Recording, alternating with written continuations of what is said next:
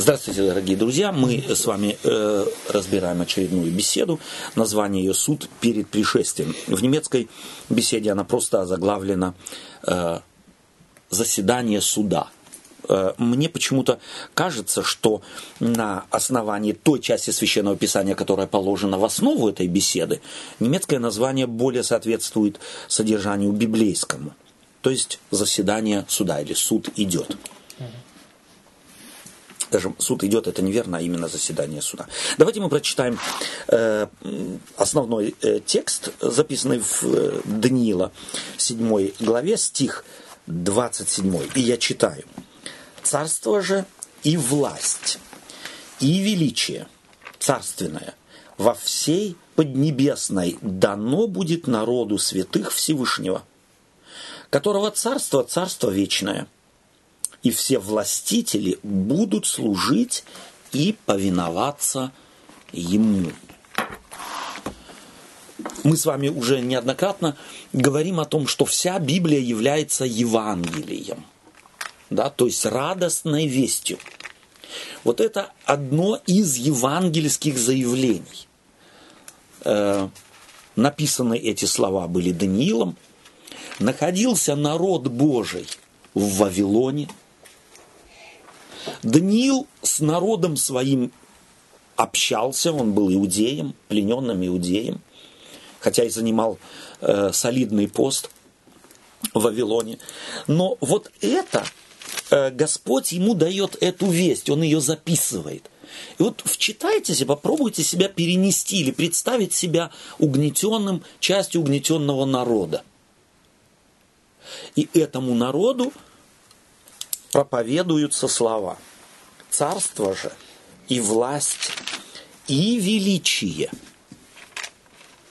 царственное во всей Поднебесной дано будет народу святых Всевышнего, которого царство – царство вечное, и все властители будут служить и повиноваться ему.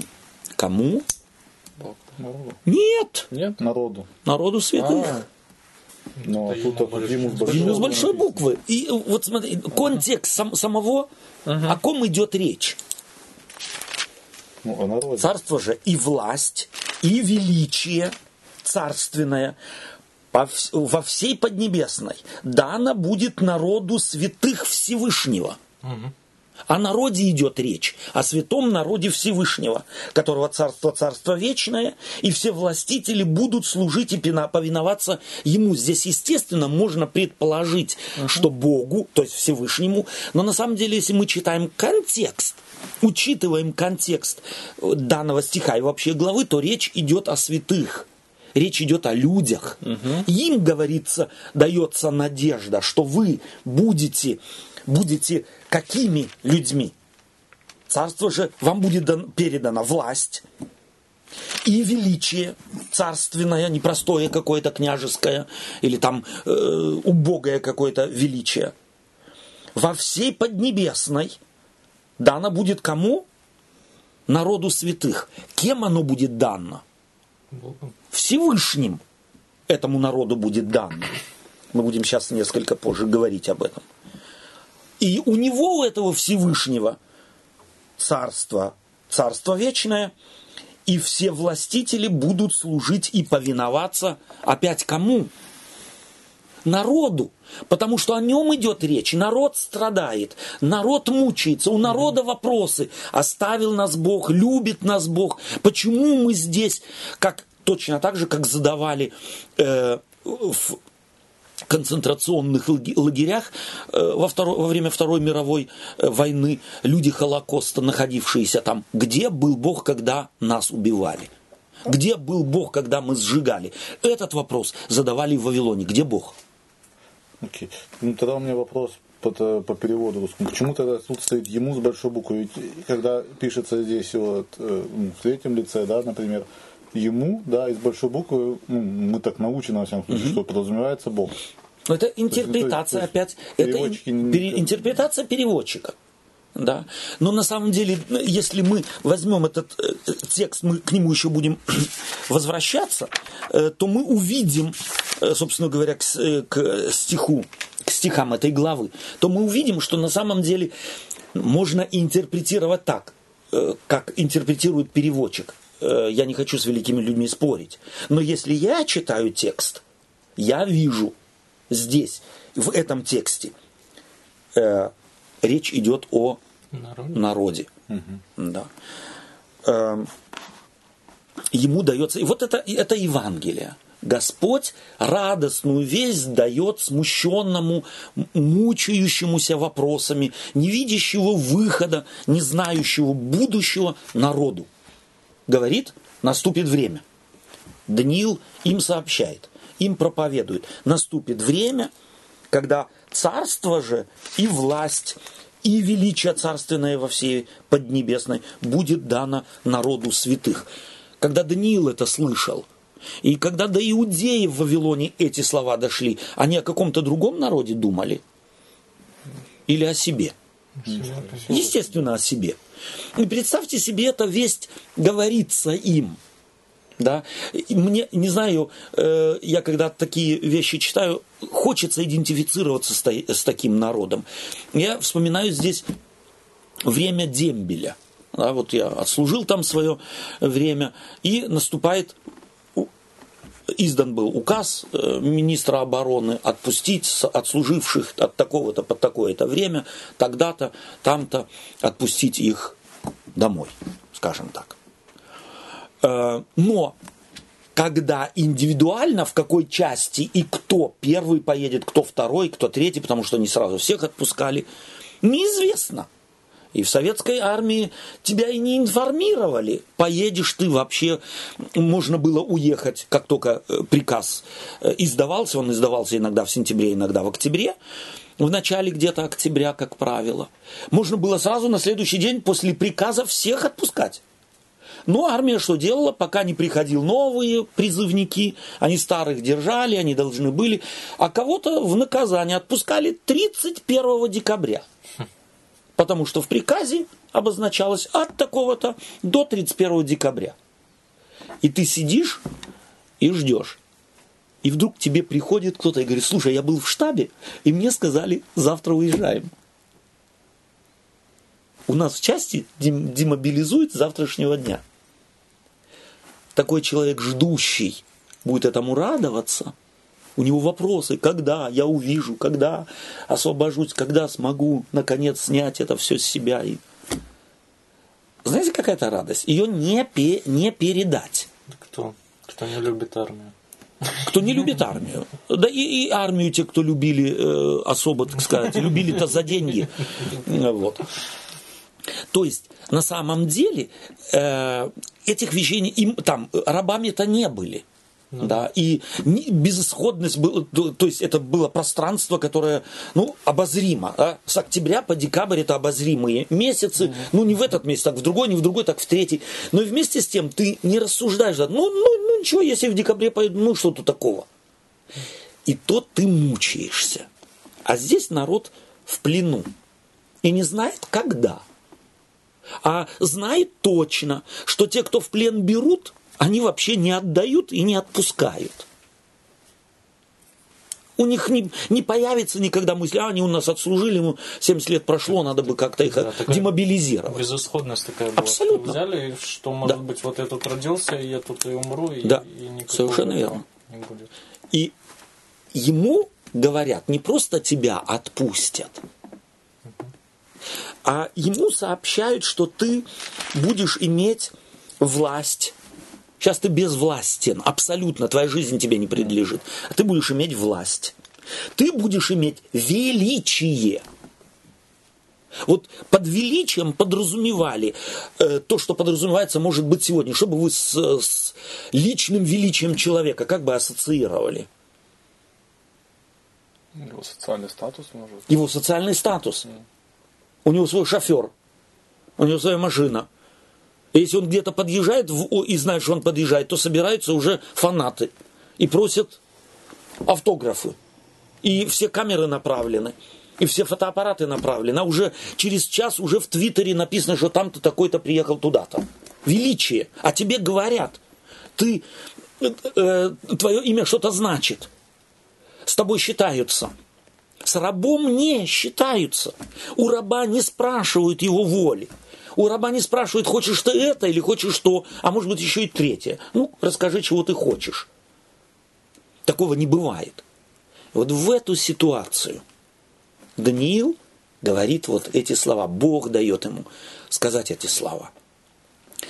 Это Евангелие. Понимаете, мы на Даниила, на книгу Даниила смотрим искаженным взглядом. Взглядом человека, который хочет высчитать, когда придет Христос. А в первую очередь книга Даниила была книгой Евангелия, книгой радостной вести. У Бога все сосчитано, у Него есть свой план, и когда-то будет всему конец. Я еще не могу сказать, когда точно, но ему, этому плану, или этому образу жизни, или этой власти вас поработивших, вас не отпускающих, с вами не считающимися, ему, этой власти – ей придет конец.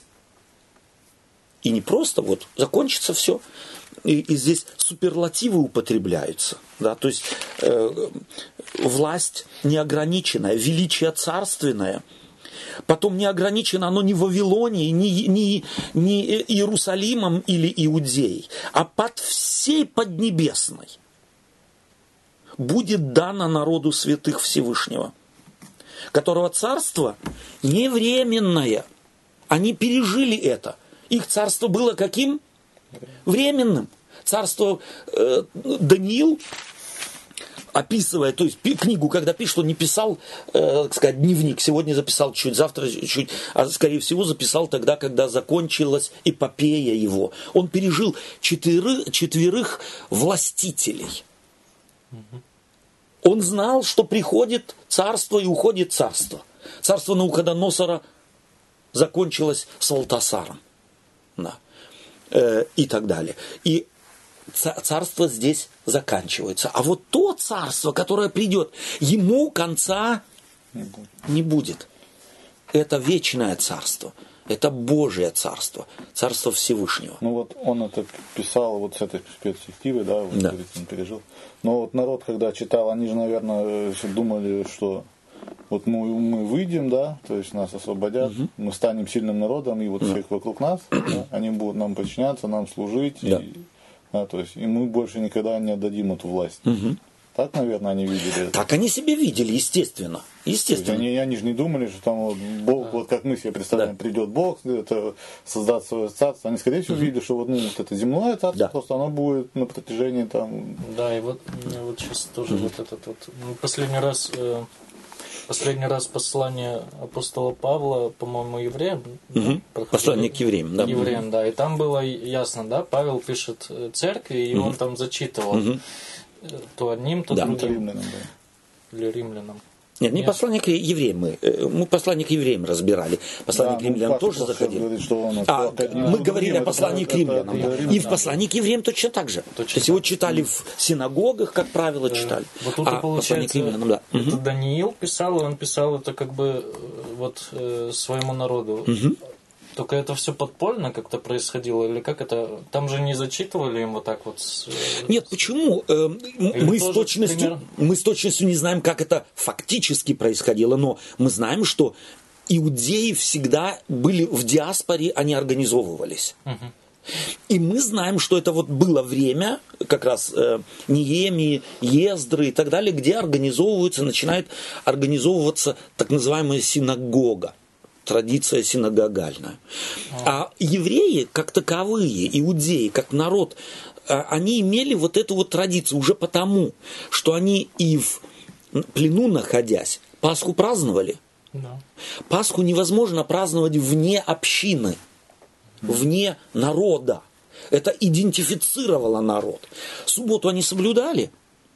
Скорее всего, соблюдали. Пусть не все, пусть не, не так, как вот себе мы представляем, как они делали это в Иудее. Э, в пятницу э, в три часа э, бросали все, начинали субботу праздновать или ну, готовиться так, к ней интенсивно. Так, э, как получалось? Раб есть раб. Угу. И э, кому как удавалось. Я могу себе представить, что и Даниил, будучи пророком Божиим, не мог субботу праздновать каждую субботу так, как он хочет. Ну да, тем более находясь при царе, царь сказал, мы сейчас идем туда-то, он идет с ним туда, он не может. Понятно, а царь э, на субботу не обращал внимания, у него свои праздники были, и, скорее всего, Даниилу приходилось праздновать праздники вавилонские, праздники персидские и так далее, а не иудейские. А иудейские постольку поскольку. Потому что он был подданным другого государства. Он был министром другого государства. И он служил этому государству. И этот принцип, он в Библии зафиксирован. Его немного этих моментов в Библии, но они есть. Вот это э, не радикально э, упертое до смерти представление о том, что, что во что бы то ни стало, но субботу я буду соблюдать от восхода и до восхода, кто бы и чего бы от меня тут не требовал. Простой пример. Э, я думаю, он здесь э, осветит этот вопрос несколько больше, более обширно. Э, к Елисею приходит эм, военачальник эм, сирийской армии, звать его, вспомним сейчас, который покрылся проказой, девочка иудейка ему рассказывает, что у нас есть пророк, вот, Э, и Ниман. Ниман, да, вот, спасибо. Ниман. Э, и он приходит. У него представления какие были о том, как его примут? Примет пророк еврейский, целитель. С почестями, соответствующими военачальнику почестями. А этот пророк сам даже не вышел. Послал слугу. И через слугу велит ему меньше, чем соседу. Пойди вот в Иордан, окунись э, столько-то раз и исцелишься. Угу. Его это взбесило. Ну, могу представить. Да? То есть мы не можем вне наших категорий представления. И он настолько э, э, взбесился, что решил ехать назад. Его уговорили, его, его свита уговорила. Ну, если это уже, ну, что, ну, мелочь какая, ну, ладно, не приветили тебя, ладно, это, ну, окунись. Окунулся он, исцелился, э, готов теперь заплатить, кто его знает что, и спрашивает Елисей, то есть ему открылся другой Бог. Он пережил обращение, мы бы сказали сегодня, христиане. Он обратился к другому Богу. Но его волнует одна мысль. Я теперь познал другого Бога. В связи с этим Богом, которого я теперь сравниваю с теми, которых я знал в моем народе. Знал он там каких-то богов? Ну, Естественно. В э, сравнении с тем, которого я теперь познал, мои боги никто. Но я министр, и мой царь к своим богам в храм ходит в совершенно определенные дни. И ходит он со всей свитой. И я должен быть там. Его начинает волновать вопрос. Елисей, ну вот если я там и преклонюсь там, это можно? Вот что бы мы ответили ему? Ну, стандартный ответ. Мы бы сказали ни в коем случае. Познал живого Бога? Все. Пиши заявление, что ты туда не идешь, и туда не идешь, и туда не идешь. Все на этом. И уволь... Или вплоть до увольнения. Вплоть до э, тюрьмы и виселицы. Мне сказали, кто жизнь свою хочет сохранить, тот, да. тот потеряет ее. Да. да. И вот мудрость Елисея в чем заключается? Он говорит, иди. Он землички хочет святой взять с собой. Ну вот, если бы адвентисты ездили сегодня в Иерусалим, в э, Израиль, и на горе Илионской или в э, Гефсиманском саду эти места сохранились по сегодняшний день. Мешками везли бы землички э, куда-то. Что бы мы сказали? Ну, магизм же какой-то. Сказали бы? Ну, да. Увещевали бы этих братьев и сестер? Объясняли бы, что это никак не с христианством библейским, христовым, апостоловым да. не имеет ничего общего. Увещевали бы? Увещевали бы. Вот этот говорит, да, мне, я святой земли хочу взять. Можно, Елисей? Бери. Чтоб мне посыпать и на ней молиться. Лучше услышу. Заземлюсь. И я не думаю, что этот человек в суеверии языческом выросший, всю жизнь практиковавший язычество, во имя богов сражавшийся за своего э, царя и родину, в одночасье все освоил. Нет, у него были элементы магизма, элементы суеверия, но Елисей знает, и вот это мы должны знать. Елисей знает, в какого Бога этот Нейман уверовал. Что этот Бог постепенно освободит от всех пут. Простите, что утрирую. Елисей не говорит ему «нет». Елисей не говорит «составь прежде всего списки всех твоих грехов из прошлой жизни». Иначе никаких шансов у тебя. Не делает ничего этого. Говорит ему «иди». Если это пророк Божий Елисей сделал с язычником, то наоборот пророк Даниил, попадая сам в сложные условия, непростые условия, и мы видим его характер, Даниил, это он, нужно читать книгу Даниила, первая глава повествует нам о том, что когда Даниил, Сидрах, Мисах и Авдинага э, приведены были э, в Вавилон и избраны, и, э, так сказать, вписаны в университет Вавилонский имени Навуходоносора, где они должны были во имя царя учиться всей мудрости Вавилонской. Вот это нам надо вписать жирными большими буквами. Даниила учили не библейской теологии – и не боговедению Моисееву. Его учили всей мудрости вавилонской. А когда экзамен он сдал, сдавал с Сидрахом, Исахом, Авдинагом, э, Авдинагой, своими однокашниками, насколько он сдал этот экзамен? По мудрости вавилонской. Предмет такой был. Ну, отлично. Он сдал их лучше всех, в семь раз. Человек был прилежный.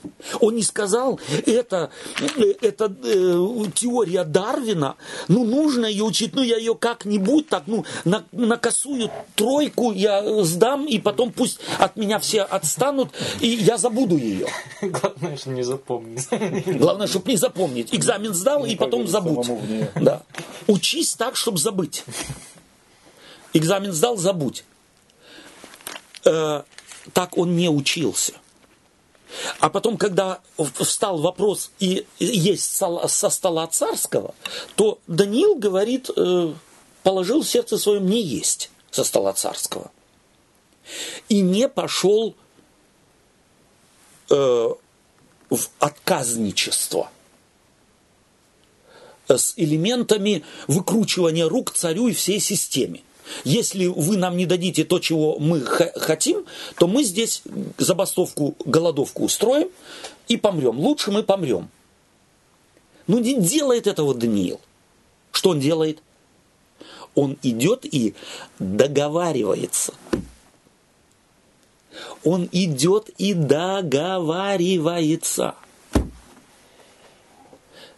И за этим все, всем он сам показывает, что Бог поспешествует. Бог содействует тому, что благосклонность у одного, благосклонность у другого, а потом на капусте еще никто не толстел. А Даниил ел овощи. И давайте запомним, картошки там не было на которой можно было бы, может быть, на крахмале поправиться – ешь побольше, это самое. И вот эта фраза, мы ее не понимаем, а на самом деле эта фраза, ее надо понимать. И простите, если я э, сделай опыт над рабами твоими, первая глава Даниила, 12 стих, в течение десяти дней пусть дают нам в пищу овощи, воду и воду для питья. И потом пусть явятся пред лицом нашим и лица тех отроков, которые питаются царской пищей. И затем поступай с рабами твоими, как увидишь. Он всю свою судьбу, всю свою, все свое будущее кладет в чьи руки? Нет. Царя. Царского вельможа. Вот поступай потом с твоими, с нами как хочешь, как увидишь. И потом что пишется? О, этот послушался их в этом и испытывал их 10 дней. По истечении же десяти дней лица их оказались красивее, и телом они были полнее всех отроков, которые питались царскими яствами. Они поправились. На овощах не поправляются. Сегодня все диеты построены на, овощах. на овощах. Хочешь сбросить, садись на овощи он поправится. То есть Библия здесь фиксирует, Бог содействует. Бог из ничего тебя надует, извиняюсь, да, если надо. Потому что критерии вавилонян были красота – это полнота. Угу. Не, не, не, э, худой человек не может быть мудрым, извиняюсь. Ну да, в то время же это как раз и считалось, что если человек как бы упитанный, да, Совершенно, тогда он да? состоятельный, он может себе позволить кушать, да, да, да, а да худой да, человек, ну, да. и бедный, кушать да, нечего. Да. То есть полнота была красивая. Здесь может быть реплику, между прочим, вот когда некоторые братья и сестры спрашивают, ну какая могла быть красота у Сары? Когда она 80-летней, э, в нее э, фараон влюбился, и э, попал, семья Авраама попала в неудобное, неловкое положение, и он боялся за свою жизнь. И когда его спросили, это тебе жена? Нет, это моя сестра. Ну, естественно, была его двоюродная сестра. И он влюбился, фараон влюбился, потому что она была красиво написана. А красота разная во все времена. Скорее всего, мы бы написали, она была полная. Она медовыми лепешками мягкие ткани наела хорошо. Да? Совершенно верно. То есть она на самом деле была полная женщина. Это была, была красота. Тогдашнего времени. И потому фараон в нее влюбился. Это же случается с Даниилом. Еще раз мы возвращаемся к тому, о чем начали говорить. По-моему, на Востоке и сейчас так. На Востоке и сейчас точно так же, да. В Африке есть племена, где невест, я не знаю, несколько месяцев откармливают перед свадьбой. Буквально специально шатер создают, укладывают их там на и откармливают как рождественского гуся в полном смысле слова. Да, то есть это красота, красота в полноте. Э, по сегодняшний день это в восточных и ну, да, ну, африканских цар, странах. В царской Руси тоже, тоже так было, вот 17-16 да, век. Да, полная женщина, потому что это жизнь, это, да. Итак, э, о чем мы говорим? Мы говорим о том, что Даниил э, был человеком, который пишет свою, свою книгу, скорее всего, в конце и общается со своим народом. Он, будучи иудеем, общается со своим народом, может быть, не совсем народом до последних, э, так сказать, э, э, там отдельных личностей где-то на, на краях империи, а в Вавилоне он однозначно имеет общение с представителями, элитой э, своего общества и так далее. И он, естественно, говорит это – он рассказывает о своих переживаниях. Он часть своего народа. И вселяет таким образом, это был твой вопрос, Павел, вселяет таким образом надежду в народ. Он вселяет через евангельскую весть. И вот еще раз, еще раз, главная цель пророков – это народ успокоить. Вот истинный, народ, истинный пророк Божий не ажиотаж вызывает, не пугает людей, не вызывает у них чувство страха или безысходности. Истинный пророк Божий прежде всего призван к тому, чтобы народ успокоить. Когда он народ успокоит, он может указать ему и на их ошибки, он может указать им на их немощи, он может указать их на их промахи. Но только тогда будет народ слышать, когда он успокоился. Вот с этого в школе уже с первого класса начинал занятия мой э, учитель Петр Андреевич. Первое его слово всегда было «Успокоимся». Невозможно научить никого ничему, не привести к чему-то, если мы не успокоились. Если мы с этим же учителем ходили в поход в какой-то и э, вставали с э, привала, и нужно было куда-то идти, поднимали всех, и прежде всего он говорит, успокоимся, сейчас, чтобы все меня слышали. Так, и последние там вот, на галерке, молчать. Успокоимся. Вот теперь я говорю чтобы Бога услышал народ. Пророка Божия услышал народ, народа, народ надо успокоить. И это прежде всего и первая, главная задача пророка – успокоить.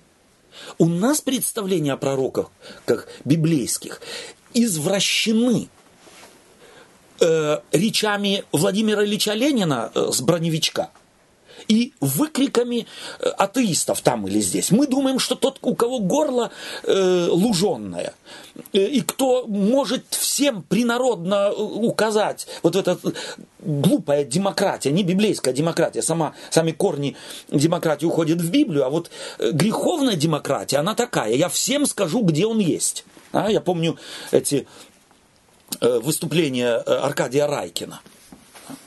Льву мясо не додают, а, я о народе уж ничего не говорю, а то могу поплатиться. А вот в зоопарке я могу сказать, а, могу кричать. А, э, кому принесет пользу? Это не волнует демократического горлопана. А пророка Божьего не может не волновать. Его слова вообще услышат. Возымеют они действия на тех, кому я говорю. Пророк Божий не работает для галочки. Боже, я, что ты сказал, я передал. А что уж они будут с этим делать, это не моя забава. И не мое дело, и не мои вопросы. Это, это уже ты отвечаешь, или они виноваты. Сами дураки, сами не слышали. Так не думает пророк Божий. Величайший из них, на которого равнялись все пророки, был Моисей, который сказал, если хочешь, начнешь истреблять, начни с меня. Они связаны со своим народом, пророк всегда связан со, своими народа, со своим народом неразрушимыми нитями тех же страданий, тех же вопросов, тех же сложностей, той же безвыходности. Когда Господь ему дает откровение, а откровение открыл что-то, что другие не видят, то он, естественно, хочет, чтобы народ успокоился. Тогда только народ может слышать. Тогда только народ может реагировать. А уже как будет реагировать тут, уже полная, естественно, свобода. Но пророк несет ответственность за то, услышат его или нет. И потому я думаю, что мы, называя себя пророческой церковью, должны бы нашу проповедь, нашей евангелизации перестроить радикально – чтобы нас научиться проповедовать так, чтобы люди нас услышали прежде всего, начали хотя бы слушать. Ну, мне кажется, для этого нам надо самим успокоиться. Естественно. Естественно. Зач, зач, зачастую так посмотришь, да, ну... И сами в панике. Сами, сами в панике бегаем, что-то пытаем, суетимся, не, не, не, сами не знаем, что мы хотим, Совершенно. еще кого-то хотим привлечь. Вот я просто сейчас вспоминаю э, наши методы, э, они характерны для... Я был как-то в одной э, церкви в России не так давно. Побыл на богослужении, пообщались, неплохо, неплохое богослужение прошло. Потом мне говорят, что у них акция сегодня после обеда, вся церковь, угу. акция у них. Вот, они материалы выпечатали о том, что э, креститься и иконы почитать – это язычество. И вот у них акция, они выходят в город, э, там на площадь, где люди ходят, и вот будут раздавать этот материал, э, чтобы обличить народ. Вот. Иконам э, молиться это грех, это плохо и так далее. Я спрашиваю их, ребята, вот у вас надежда какая? Все придут домой, сядут, будут читать и умиляться вашей вестью и придут к вам в церковь. Нет, иконы выкинут сразу. Бумажки эти выкинут тут же в мусор.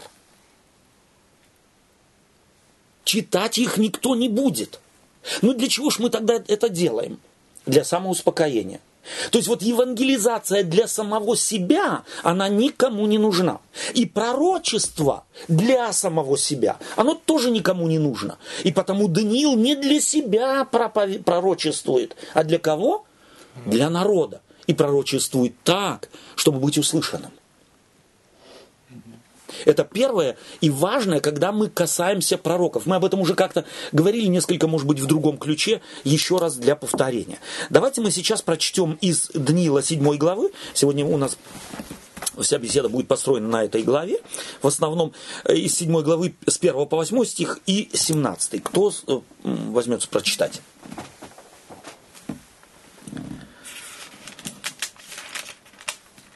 Алекс, прочитай, будь любезен.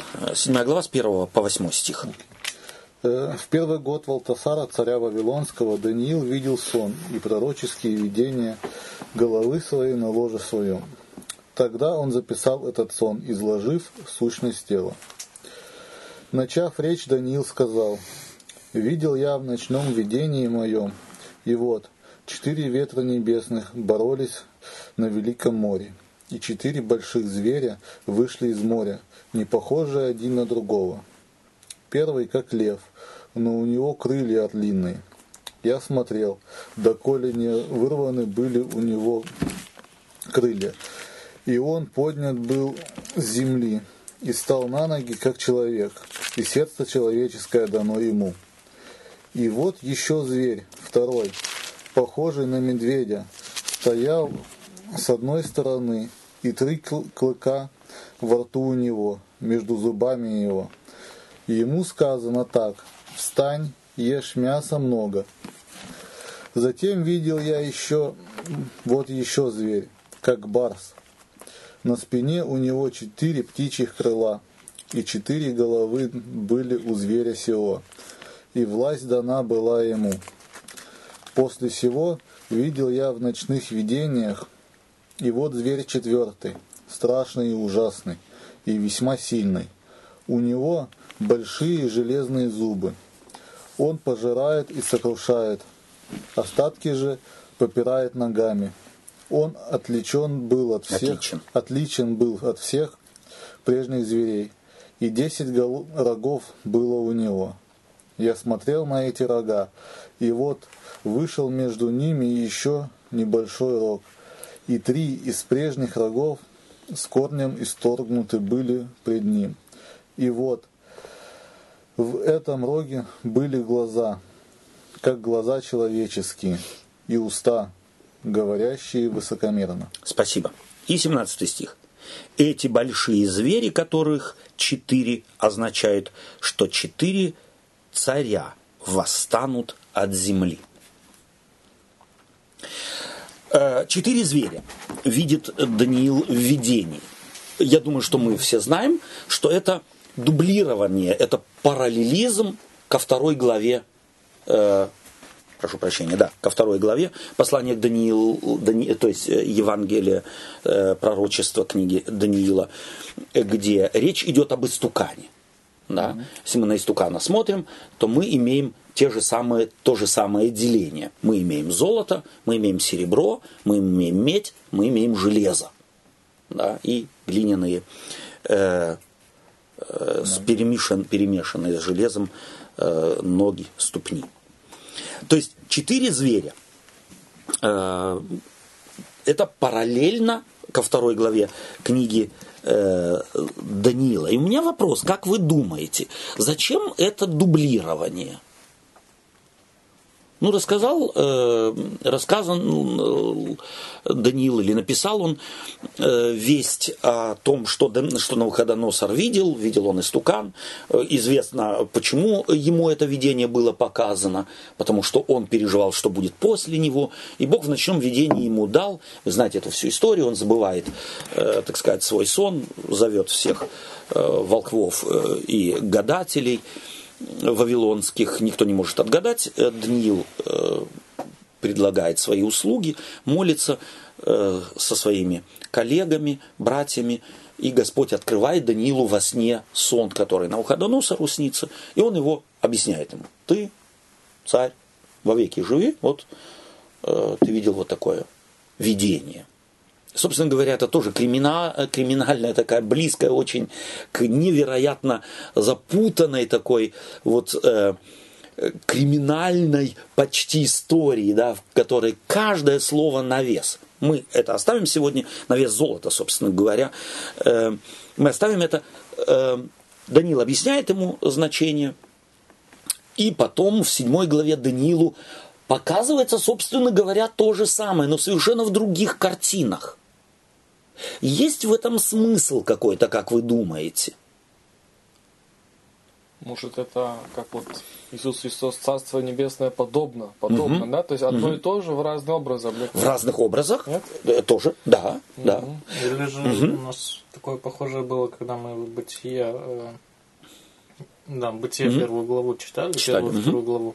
Там сначала земля описывается, потом mm-hmm. опять как бы земля описывается, но чуть-чуть как бы по-другому. Это как... То есть творение с другого конца, да, так сказать. То, да. ага. то же самое, но с другого ракурса mm-hmm. описывается. Но это mm-hmm. опять в том же. Да, Или да, да. с другого ракурса и ударение уже на другое. На другое, э, на другое. ставится. Там уже на человека э, да. ударение да. было, а, угу. а в этом было именно на творение. Общее, общее, общий вид творения. А потом как бы... Э, камера наводится на Человек. человека, и теперь уже показывается да. подробно. И опять же, опять же, как будто бы то же самое рассказывается, угу. но уже с, с другой перспективы. С перспективы другой, и уже в центре другое. Другое, другая весть, да, и совершенно другие события. Очень верно. Еще какие-нибудь идеи? Может, какая-то структура специальная? Э, структура тоже, но здесь, я думаю, ответ на этот вопрос э, получим мы очень быстро. Угу. Первое пророческое видение кому дано в первую очередь? Царю. Царю. А второе? Даниилу. Даниилу.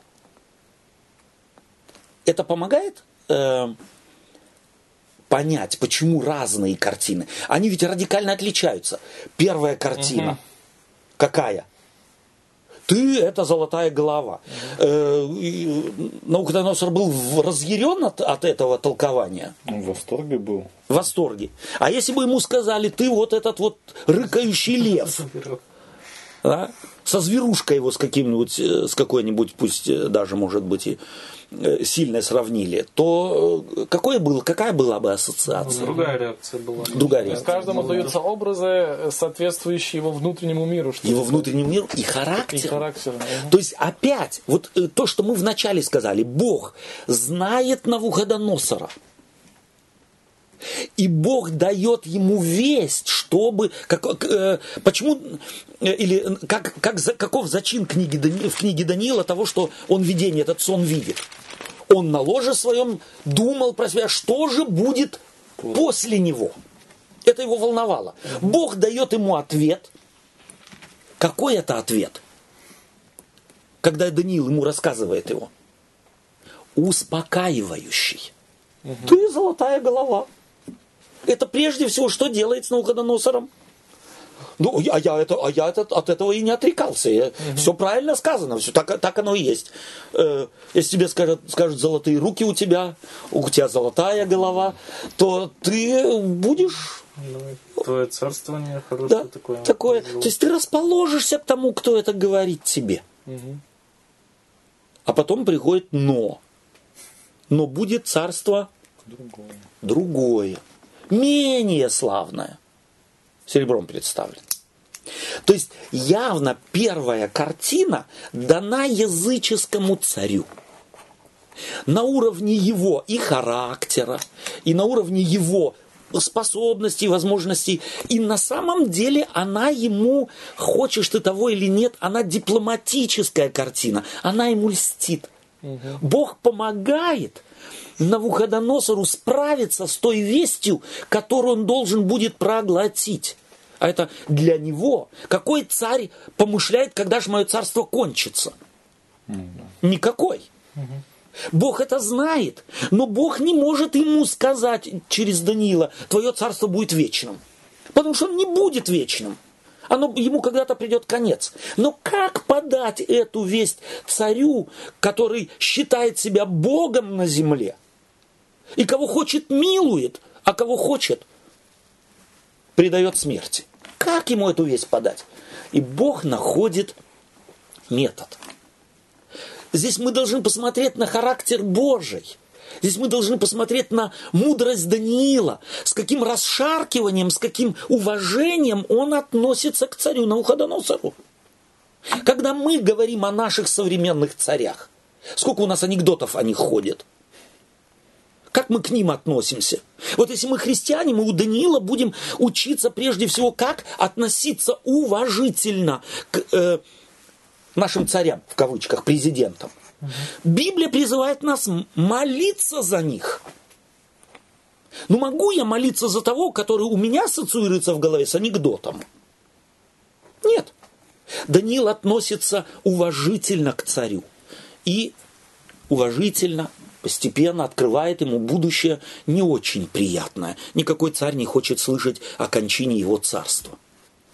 Даниилу приходится это сделать. И делает он это блестяще.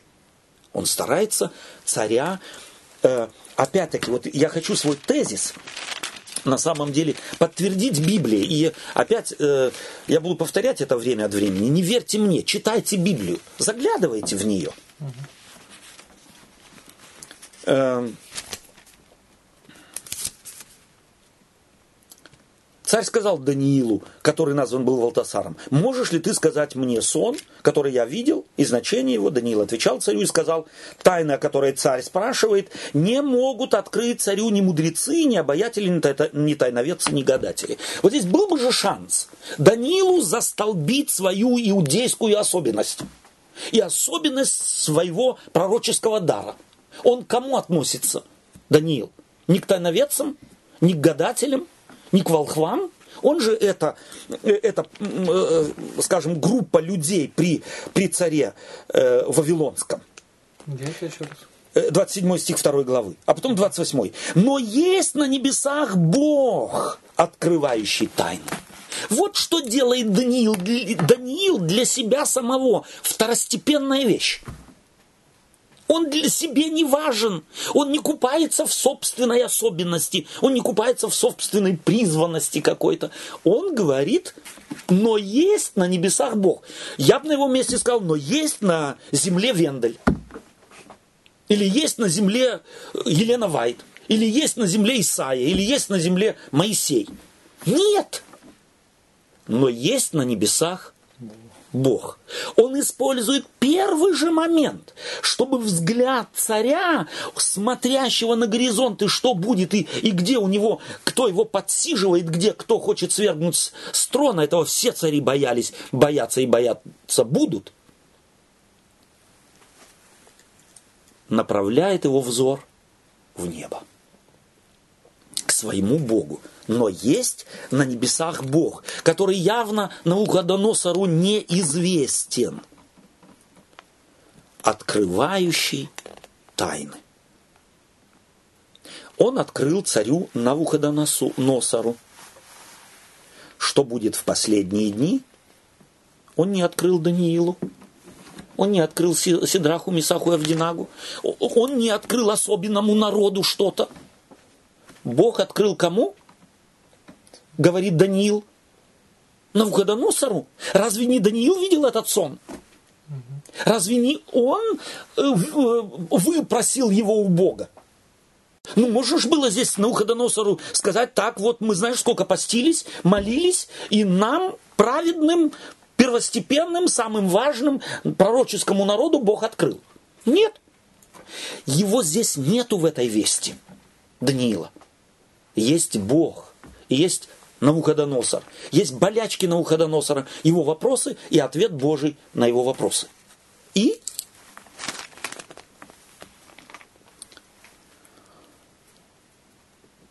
и а мне тайна сия открыта не потому, что я был мудрее всех живущих, но для того, чтобы открыто было царю разумение. И чтобы ты узнал помышление сердца твоего. Вот его весть. Вот нам надо учиться учиться на самом деле видеть Бога. Когда мы Бога увидим, то вот в славе Божией, в Его откровении утонет все наше «я», утонет вся наша гордость, утонет э, вся наше самомнение, как у Даниила у нас не останется места для нас, потому что все заполнится Божьим и видением, и пониманием, и толкованием. Тогда и люди легче будут нас понимать, когда мы не свое совать будем, а Божье. И не потому, что мы такие особенные, вот из, из угла, из, с выходом из-за холодильничка, вот мы такие вот, да. А на самом деле, э, что, Бог? что Бог дает, и его на первое место ставить. Э, а потом, через время, Бог открывает Даниилу то же самое. Как?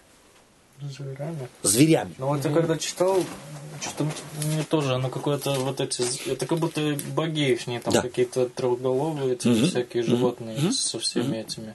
Тоже таким вот этим язычеством каким-то отдает. отдает да. То есть это понятие, понимаемое же, это тотемическое понимание. То есть э, с животными идентифицировались не только люди, но и государство.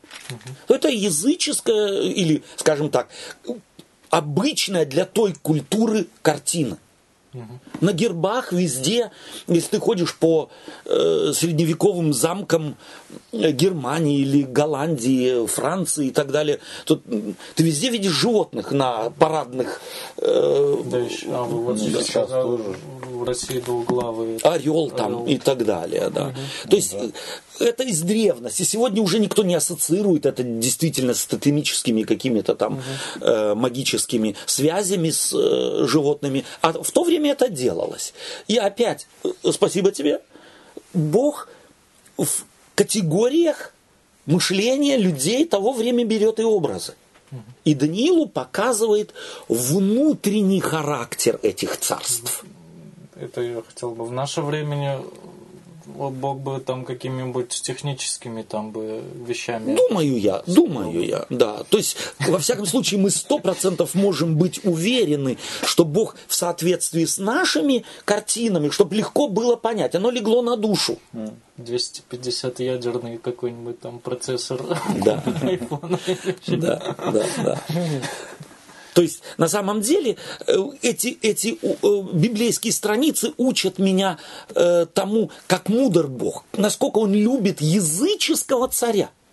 Царя, который разрушил Божий город с Божьим храмом, который он избрал и который, за который э, Соломон молился, и он сказал, я буду жить здесь. То есть сколько здесь должно быть у Бога любви к этому царю и к его царству. А через Исаию он скажет, Кир мой э, слуга, кажется, да, не, не помню сейчас в русском э, языке. Э, то есть Бог называет этих вельмож, этих царей своими слугами и относится к ним так. И вот здесь для меня тоже опять важно. Даниил, когда увидел, что за вот этой картиной для Навуходоносора и картиной той же, но уже в другой, в другом формате для него, что они совпадают. Даниил, э, скорее всего, все это прекрасно понимал. И когда Бог ему открыл, э, каков вот тот царь, при котором он служит, Волтасар там или Навуходоносор, при котором он служил, и какие цари, скорее всего, будут, каков их будет характер – Начал Даниил эти государства ненавидеть? Или продолжал он их и этих государей этих государств любить? Вот мы берем Даниила и строим наши концепции так, чтобы испугать и вызвать негодование и вызвать вот этот вот э, э, да, отвержение всего того, что там. Я, я уверен в том, что Даниил, получив эти картины, что из себя представляют эти цари? Что представляют из себя эти государственные системы, которые можно сравнить только с ужасными э, дикими э, животными? Что он не перестал также относиться к представителям этих государств, как и относился до того. И потом э, Бог э, показывает, э, что э, важно мне, восьмой стих. Э, да, э, что в книге пророка Даниила речь идет фактически-то, вот это, это все показывать государство, какие они характеры и так далее, ради чего? Ради чего это все показывается? Чтобы на фоне этих пророчеств, на фоне трактования истории пророческими образами, народ Божий увидел свое место. Мы прочитали памятный стих. Государственные вот эти все системы, каким образом приходят к власти? Силой. Силой, пролитием крови, насилием. Каким образом приходит к власти народ Божий? Каким образом? Памятный стих. Им будет власть дана. дана. Угу. Эти власть завоевывают, эти власть берут, угу. а этим власть да. народу Божию, да. святую, святым Всевышних, Всевышнего, да. дается. Царство мое не от мира сего, скажет Иисус Христос. Это понимал уже Даниил, это должны были понимать, должен был народ Божий всех веков понимать. Царство мое не от мира сего. И потому оно приходит к власти совершенно другим образом. Каким образом? Бог становится человеком. И за любящих его, или за, правильнее, за любимых за тех, кого он любит, а он любит весь мир. Он не приносит в жертву сатану, ангелов небесных взял бы, принес в жертву, разогнал бы их всех, поработивших его любимое творение, и высвободил бы. Это были бы наши категории мышления и наша категория подхода к решению проблемы греха. Каким образом Бог освобождает? Он проливает свою кровь. Бог проливает свою кровь. Он ничью кровь не проливает для освобождения любимого им творения. Он проливает свою кровь. Вот эту радикальную разницу нам надо видеть в Библии. И когда мы ее увидим, то убежден я в том, наше отношение к людям в мире и к миру, и к господствующим в этом мире будет другим. Я извиняюсь. Будет другим.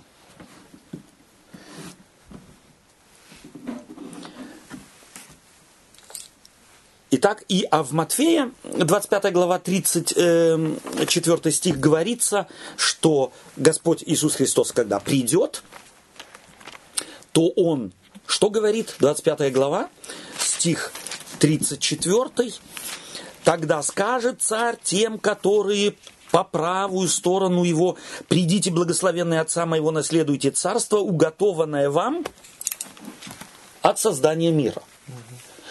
Он не говорит завоеванное вами, а вам приготовленное. Оно дается. Оно дается, они его наследуют, да, как как, как наследники наследуют Царство Небесное. Это, я думаю, для начала нам очень важно отметить вот эти, э, по моим представлениям, невероятно важную, э, важные нюансы э, той книги, к которой мы сейчас обратились. Давайте мы в седьмой главе прочитаем 9 и 10 стих. Павел, будь любезен. Видел я, наконец, что поставлены были престолы, и вос... восел ветхий днями. Одеяние на нем было белое, как... бело... бело, как снег, и волосы главы его, как чистая волна, престол его, как пламя огня, колеса его, пылающий огонь. Огненная река выходила и проходила пред ним. Тысячи тысяч служили ему, и тьмы тем, тем. тем предстояли пред ним. Судьи ели и сели. Э, да, судьи сели и раскрывали книги. До десятого, да? Да, спасибо. Значит, э, здесь сцена однозначно сцена суда. Угу. Э, вопрос. Книги. Здесь упоминаются книги. Да? Э, судьи селись, сели и раскрылись книги. Э, как вы думаете, э, Богу нужны э, книги, чтобы в них вносить какие-то пометки? Богу нет. Богу нет. Почему? Очень просто. У Бога нет вчерашнего, нет будущего. У него вчерашний день, как сегодняшний день, тысяча лет, как один день. То есть перед Богом одновременно все предстоит. У Бога нет склероза. Ему не надо на память что-то записывать. Кому это нужно? людям. Людям. Тварным существам, ангелам. Людям, которые не могут, скорее всего, э, да, мы как люди, мы не можем сопречь прошедшее, настоящее и будущее.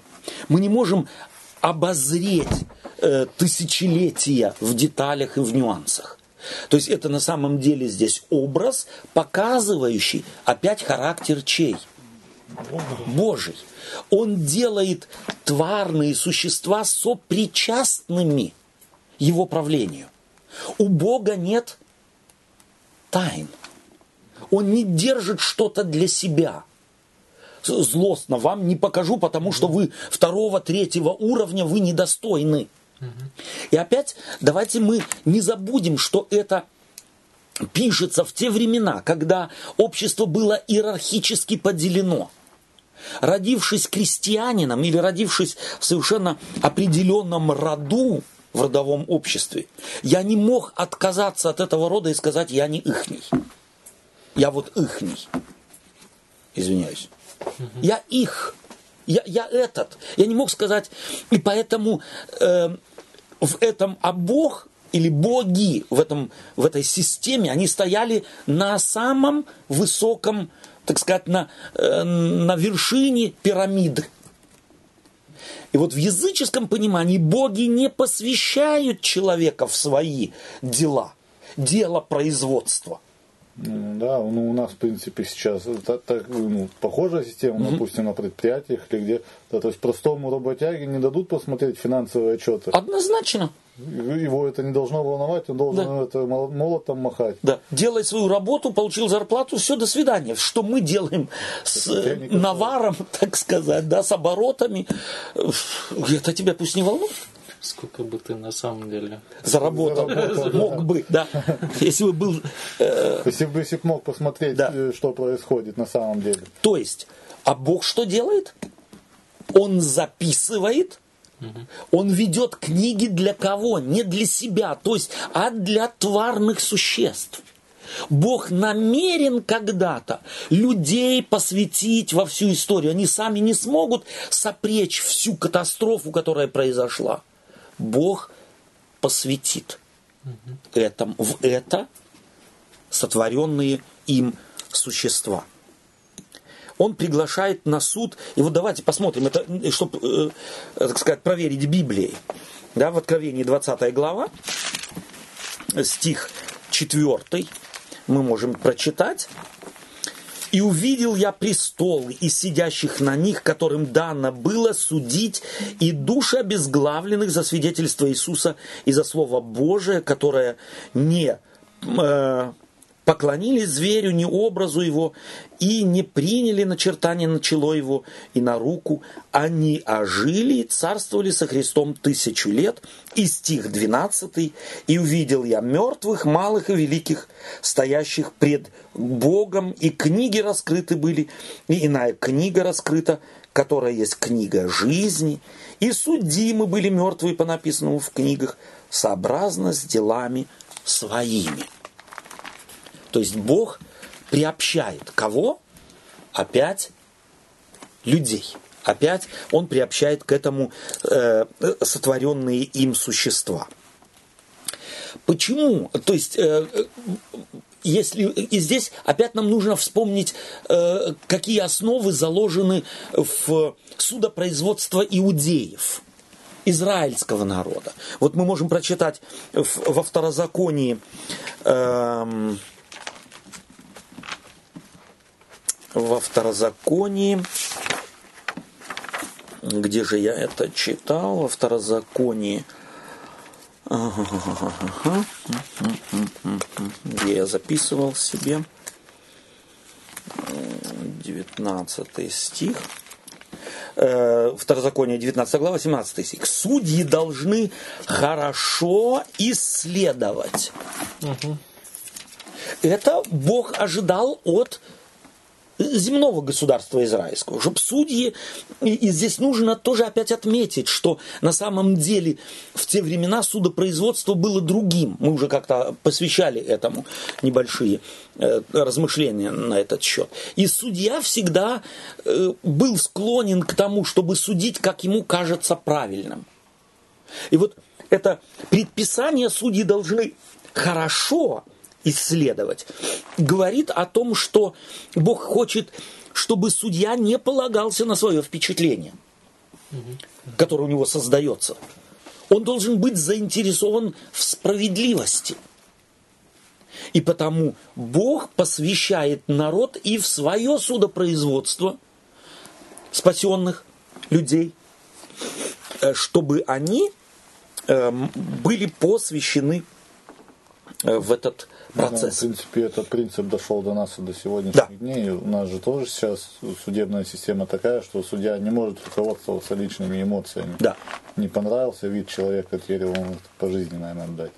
Да, то есть... да, совершенно верно. То есть не, не по твоим эмоциям, не по твоим э, каким-то симпатиям или антипатиям, а вот именно на основании сделанного или не сделанного.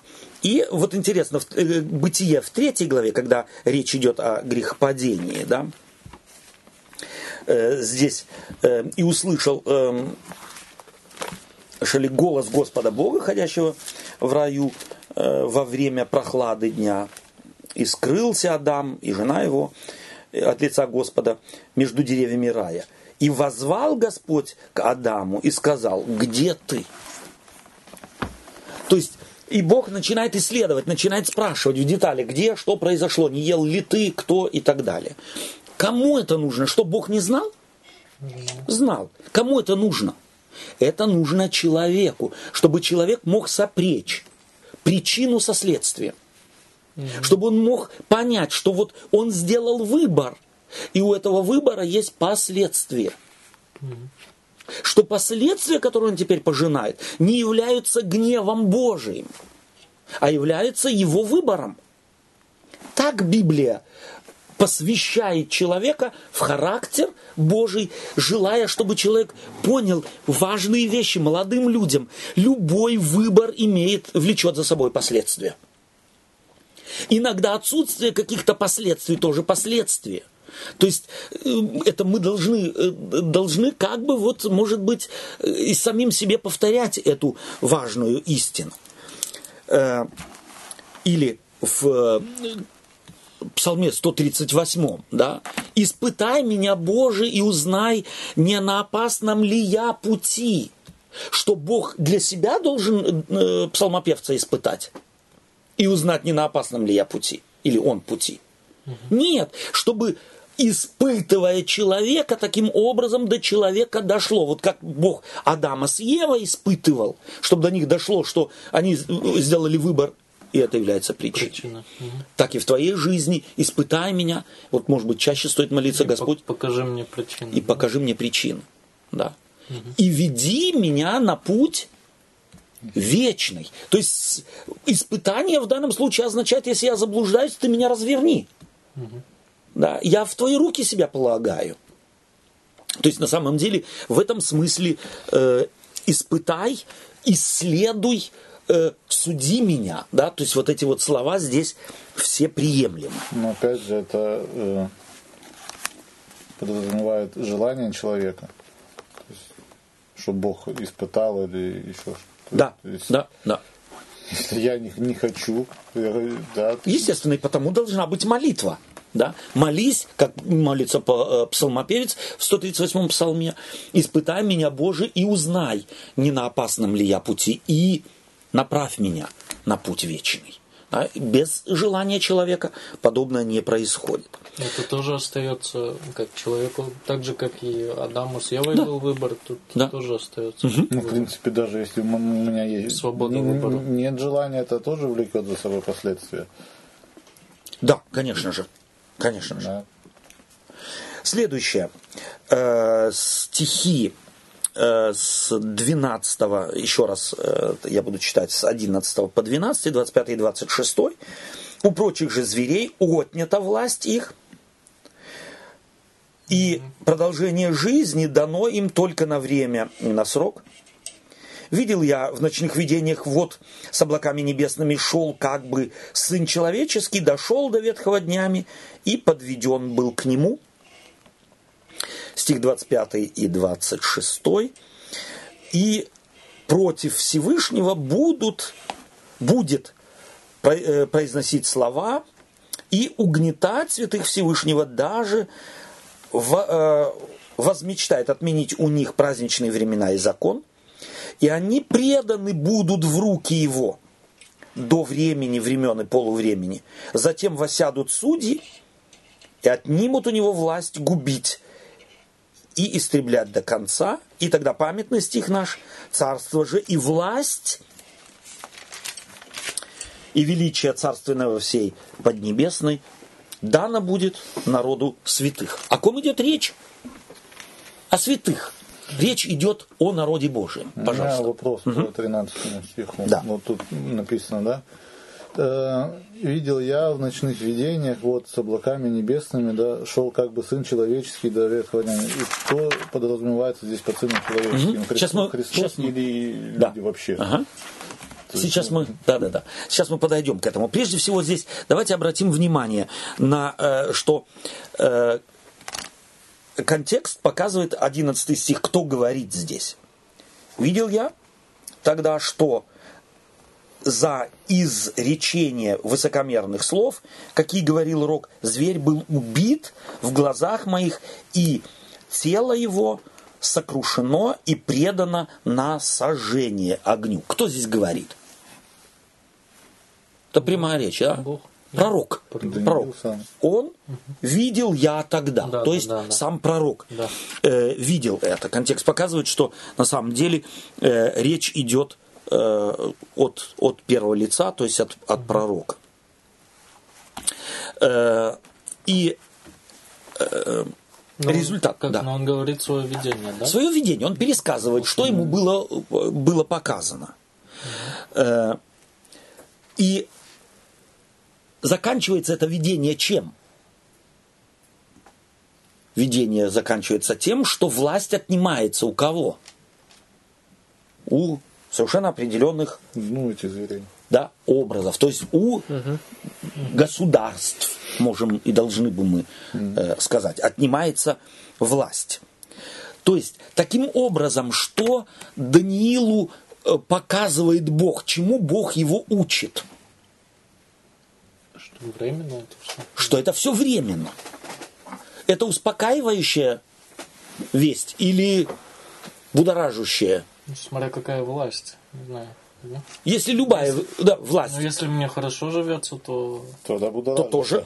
Да. Но вот смотрите, дело в том, что опять мы говорим, смотря какая власть. Почему мы так Да, говорим? но- Потому что мы живем сейчас. Мы живем в хорошее время. Да. И мы бы хотели, чтобы оно длилось бесконечно. А не в рабстве. Павел должен разочаровать, пройдет. Э, Не раду- не радостная весть. А вот они тогда находились в рабстве. Они спрашивали, где, почему и как, и кто виноват. И что делать. Вечные вопросы, которые человек задает тогда, когда ему плохо. Ну, Им нехорошо, им не весело было. И Даниил приходит и говорит, так, перестаньте радоваться, перестаньте плясать и праздновать праздники, дни рождения, э, Рождество и Новый год, потому что все это пройдет. Начните уже сейчас печалиться. Напротив, у них все наоборот. У них сложно, невероятно сложно все. Они на чужбине. Их угнетают. Нам тяжело это понять, потому что, ну, как вы и сказали, Да. мы, мы живем в то время, где уже почти добрых, почти 70 лет Да. уже мир Да. у нас царит, Да. да, то есть Трудно понять. нам трудно понять, Да. как это так. И вот этому народу, говорит, а у них будет отнята власть. Это должно было обрадовать народ. Это должно было вот это давление, эту головную боль, бессонные ночи э, успокоить как-то. Они должны были получить надежду. Придет и не просто будет, да, отнята будет власть. Это, это, это, собственно говоря, какому-нибудь правителю скажи, тебе будет отнятая власть, он сразу же кто, где, когда и кто, и- и, э, да, чтобы, так сказать, защититься. Э, Опять все в этом мире временно. И если мы посмотрим в истории, то никакая власть не отдавала, никакая империя не отдавала свою власть добровольно. Я думаю, что классически это можно показать на примере Римской империи, да, э, которая невероятные усилия прилагала к тому, чтобы сохранить себя. А, Вплоть до того, что две столицы, а, Византия и Рим, пере- столица была Римской империи перенесена в Византию, более, так сказать, э, защищенное такое место э, э, географическое, нежели Рим. То есть невероятные усилия прилагались, но Римская империя исчезла. Можно трактовать ее исчезновение как хочешь. Я лично считаю, что ее надо трактовать простым фактом. В этом мире умирает все. Один умирает от рака, другой от воспаления легких, третий под машину попадает, четвертый еще Мне чего-нибудь. вот интересно сказать кому-нибудь в 60-е годы, что через 20 лет Советского Союза не будет. Да, Мне кажется, это было бы невероятно. сказали бы, ты что, такая, ну, такое здоровое это, и Как-то Мощное государство. думать. Да. Да. И такой поплатился бы и свободой, если бы не еще больше. Да, то есть на самом деле, э, еще раз, э, мы очень часто, вот современный человек, вот это вот, э, собственно говоря, особенность пост, э, общества постмодерна. Все обязательно объяснить. Вот Римская империя, она э, погибла, потому что мораль и нравственность упала. Но я спрашиваю, ну а где мораль и нравственность лучше сегодня? И что мораль и нравственность тех народов, которые растерзали Римскую империю, варвары, что они были лучше? На смену фактически лучшему пришло худшее – Варвар- варварские эти племена не устроили человеколюбивое общество, где царил мир, братство, справедливость, и все жили, плодились, размножались и э, умирать не хотели. Ввергли Европу в темные века. В темное Откинули их в своем средневековье. развитии лет на 500 назад. Да. Совершенно верно. больше. Дело в том, что мы на самом деле в средневековье э, или эти варвары из, уничтожили на территории Европы или там, где они проходили, все памятники, все достижения ума человеческого. Средневековая Европа Аристотеля и Платона учила через арабские э, манускрипты. и переводила уже на латынский язык и так далее. То есть перевод с перевода делался. Таким образом, я думаю, что нам нельзя скоропалитно осуждать. Вавилон закончился. Почему? Не потому, что он был плох и хуже всех, а потому, что Бог сказал, здесь тебе конец. Здесь должна другая империя прийти. Мировая империя Рима пришла к своему концу. Почему? Бог в своих планах такой так часы завел, так поставил, столько вы будете господствовать, а потом закончится все. Бог поставляет царей и не излагает царей. Объяснение падения держав, падения морали и нравственности – ложное толкование, потому что логический вывод из этого – будем хорошими, будем жить вечно. Это языческий вывод, потому что не мораль и нравственность спасает – а спасает благодать Божия. И в этом мире Бог не хочет. Вот представьте себе на одну секунду, мы такими хорошими все стали, э, что морально и нравственно, что Богу и не надо свой план э, выполнять. Может такое быть? Не может, по определению такого быть не может, потому что грех таков, что человек против греха, против закономерности греха бороться не может. Мораль и нравственность это не те инструменты, которыми можно было бы последствия грехопадения исторгнуть, изменить грех, чтобы он был не греховным. Потому что все мы впали в грех. Ну да, все верно.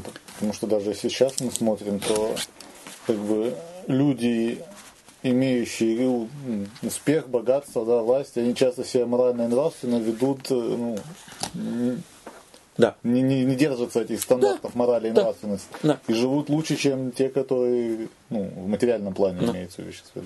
Вчера я встречался с одним э, далеким родственником, у него своя фирма э, в небольшом городе. Ну, что-то речь зашла за то, что там вот наезжают тут в Европе разные люди, воруют и это самое. Я говорю, что, а слушай, а немцы не воруют, что ли? Он тут же стал расшаркиваться и извиняться. Ой, да. Что там? Ко мне приходят э, полицейские э, и, не, и не низшего ранга, обслуживаются у меня и так далее. Но большинство из них, пожалуйста, без квитков я налоги платить не хочу. Воруют. Воруют. Не взяли рукой, не унесли домой гвозди, не унесли домой мешок э, с цементом у шефа. Нет, не унесли. Кирпичи не унесли, арматуру не унесли. Но не додали государству то, что отдать должны были по праву. Угу. Воровали, воруют и воровать будут все. Потом мы с ним сидим, он говорит, слушай, ну я ворую. Я что же им говорю? Да, окей, почему? Мне что же выгодно? Если они говорят без квитка, и деньги мне идут прямо в карман, я тоже ворую. Оказывается, если присмотреться... Ему гарантию не надо давать. Ему гарантию не надо давать. Все выгодно. Обоюдо выгодно. Обоюдо выгодно. То есть на самом деле, если присмотреться к самим себе, вся система человеческого общества, любая, в любые времена, она всегда была двоякой. Она всегда была с тенями. Она всегда была с теневой стороной. Какой-то розовой, светленькой, пушистой и беленькой она не Какая была. бы она красивая не была, всегда от нее будет такой запашок идти. Обязательно. И запашок этот греховный, человеческий. Мы наш запах, мы все заразили этим. И не можем, не. Мы не можем, не. Я не могу есть чеснок и им не пахнуть. Я не могу родиться от греховных родителей и быть безгрешным. Хотя часто на, насчет, допустим, вы говорите нравственности, вот э, часто приводят как аргумент Содом и Гоморру, да, что якобы Бог не смог терпеть уже угу. вот этот полнейший разврат, да. который там творился. Это вот как бы да. Да, такой вот часто угу. контраргумент выдвигается. Но это, скорее всего, исключение ведь, правда, из правил, больше, скажем так, вот. Это, во-первых, исключение из правил. И второе, Содом и Гоморра были Богом уничтожены не потому, что у Бога не было терпения. И не потому, что они докатились до какой-то последние черты, через которую мораль и нравственность, угу. если она чуть ухудшилась, то все, уже Бог терпеть не может, Бог испепеляет. А потому что они заражали друг друга, они уничтожили бы друг друга рано или поздно и умирали бы долго и мучительно. Угу. Поэтому это, может, это на самом деле гу, гуманный акт Божий. Угу. Это как если хирург берет под нож, кладет и срезает э, тело человеческого раковую опухоль. Ну, получается, потоп да. то же самое? И, и потоп то же самое. У меня зуб, да. зубом так было. Он, он вроде там сам по себе чуть-чуть, ну, ну зуб был да. такой уже это, mm. но я как терпел, он там чуть побаливал, но mm. ничего, он ну, это как сказать, mm врач сказал, окей, если... Не будет, будет беспокоить, да? Если не беспокоит, нет. И потом раз пошло, что от этого зуба начало идти к другим зубам. mm Он говорит, если мы это так оставим, то ты останешься без, без э, трех или зубов. четырех зубов. Надо будет его угу. Совершенно верно. вытащить. Да. И тебе удалили зуб, и все остальные сохранили. Да. Содом и Гамора это гнилые зубы которых удалил Бог для того, чтобы общество не заражалось. Да, и то... Ради общества, да, не я... ради себя, не ради морали и нравственности. Да, я вот хотел сказать, что я хотел этот зуб до последнего удержать, угу. потому что какой бы он там да. гнилой не был, он зуб. Какой он, он да. зуб, и он мой, и он, да. и он мало. Но, можно же так подумать, что это и есть, собственно говоря, результат потери нравственности, то, что они себя начали уничтожать. То есть Естественно. Оно же где-то связано одно с другим или нет? Естественно, но умирают, что морально-нравственные люди не умирают. Рано или поздно умрем мы все в этом мире. Угу. То есть смерть ждет нас всех. Одни умирают быстрее, другие медленнее. Ну, да. И Бог настолько гуманен, что Он говорит, даже и эти 60, 70, 80 лет, которые люди здесь живут, mm я бы хотел, чтобы они более или менее жили mm и не, не были ограбляемы друг другом mm и мучимы друг другом. Да? То есть, естественно, мораль и нравственность играет роль, но не из-за морали и нравственности гибнут э, государства угу. или государственные системы. Да? Мы, оно тоже играет роль, но оно играет, по моим представлениям, если я читаю Библию, второстепенную роль, первостепенную роль играет Бог, его бразды правления или бразды правления этого мира у него в руках, и он поставляет царей и не излагает царей. Навуходоносор изменился. Навуходоносор Бога Небесного прославил. И что, он до сих пор живет? Или жил он дольше всех царей? И царствовал дольше всех царей? Посмотрите на царей израильских. Просто вот ради интереса прочитайте книгу Паралипоменон. Там, где вспоминаются продолжение, продолжительность царствования целого ряда царей израильских. Интересно, что праведные цари очень часто правили государством гораздо меньше и короче, нежели некоторые безбожные цари, о которых сказано, что они не э, жили в соответствии с волей Божией. То есть это мы видим в истории. И потому я к чему хотел бы призвать, чтобы мы бы не судили.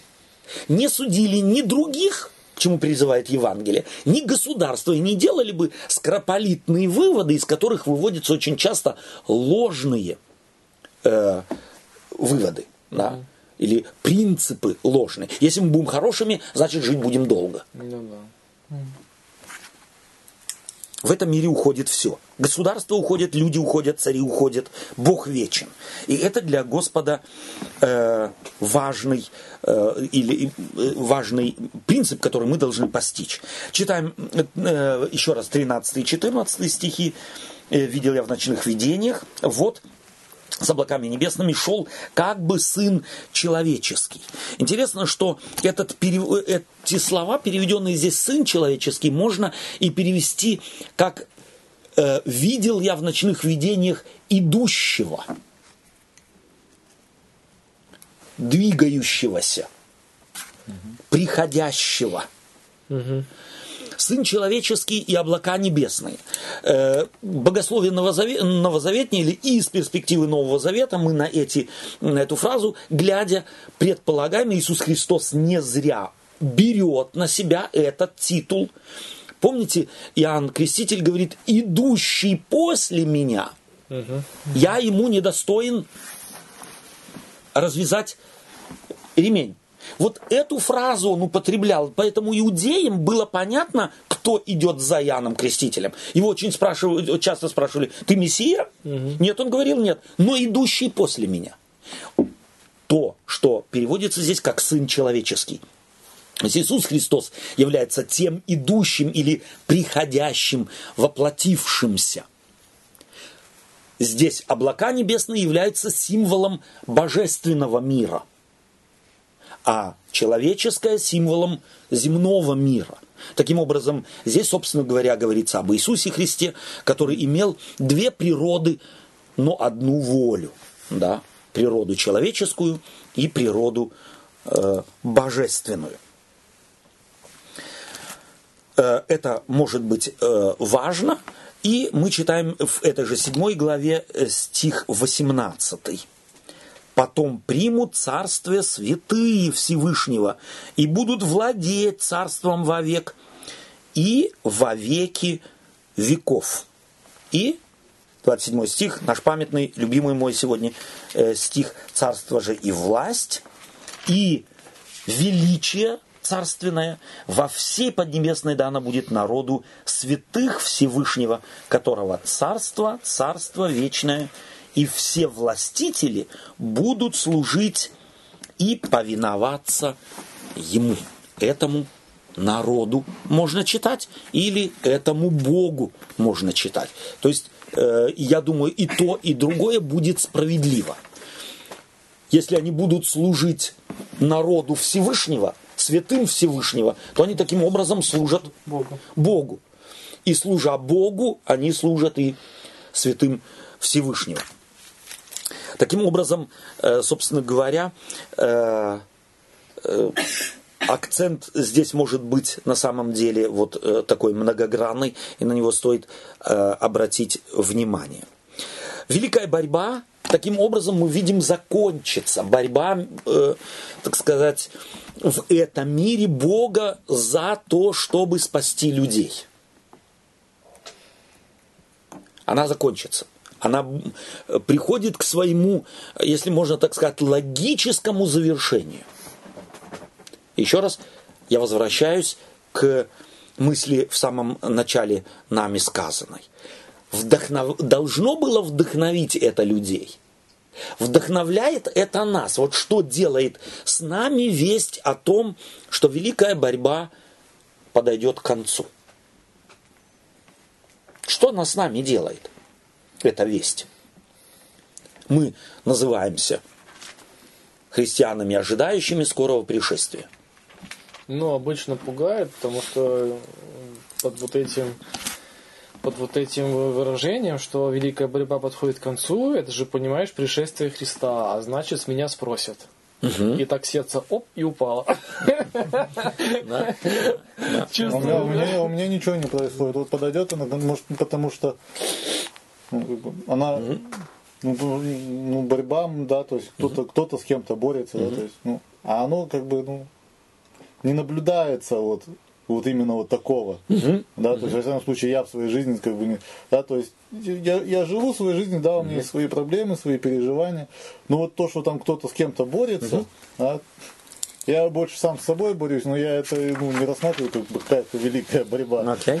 Uh-huh. Да, то есть и поэтому вот э, то, что вы говорите, да, то есть вот какие оно вызывает, ну, да никакие, ну, ну, как, как факт какой-то, да. да что-то, что-то где-то кончится. Да. Стоит этому э, суду Божию радоваться? Однозначно. Почему? Потому что это ведь судится-то он не с нами, а с врагом угу. нашим. Слава Богу судиться Бог будет с врагом рода человеческого. И он будет посвящать тварные существа в судопроизводство. И причем ведь э, он же ведь, как мы видим, не только судья, а и защитник, и как да. раз враг-то обвиняет, а он-то еще и за нас вступается. Совершенно верно. То есть он не тот, кто подливает масло в огонь, да. а тот, который как раз пытается человека выгрозить, да, да. показать, ты не знаешь всех мотивов, угу. которые знаю я. Угу. То есть э, на самом деле мы имеем немало оснований радоваться. И у меня был бы вопрос, если бы вот так э, мы да, э, взяли бы посторонних людей, наблюдающих нашу церковь, верующих людей, и э, проинтервьюировали бы их и спросили бы, э, как вы воспринимаете вот этот вот народ христиан, ожидающих скорого пришествия, суда Господня, то что бы вы могли о них сказать? Давайте попробуем на нас самих посмотреть чужими глазами. Иногда это стоит делать. А мы же это очень часто делаем. Вот в плане Э, в плане автомобиль покупаю, а что скажут те, кто увидят, что я на этом автомобиле езжу? Одеваюсь, а что скажут те, кто увидят, э, в чем я хожу? Да. да? Это ж мы часто делаем. Куплю это, вот буду есть, а что скажут те, кто будет меня наблюдать? А давайте попробуем теми же чужими глазами посмотреть на самих себя, как на верующих людей в Иисуса Христа, которым открылась весть о том, что Господь будет судить, мир,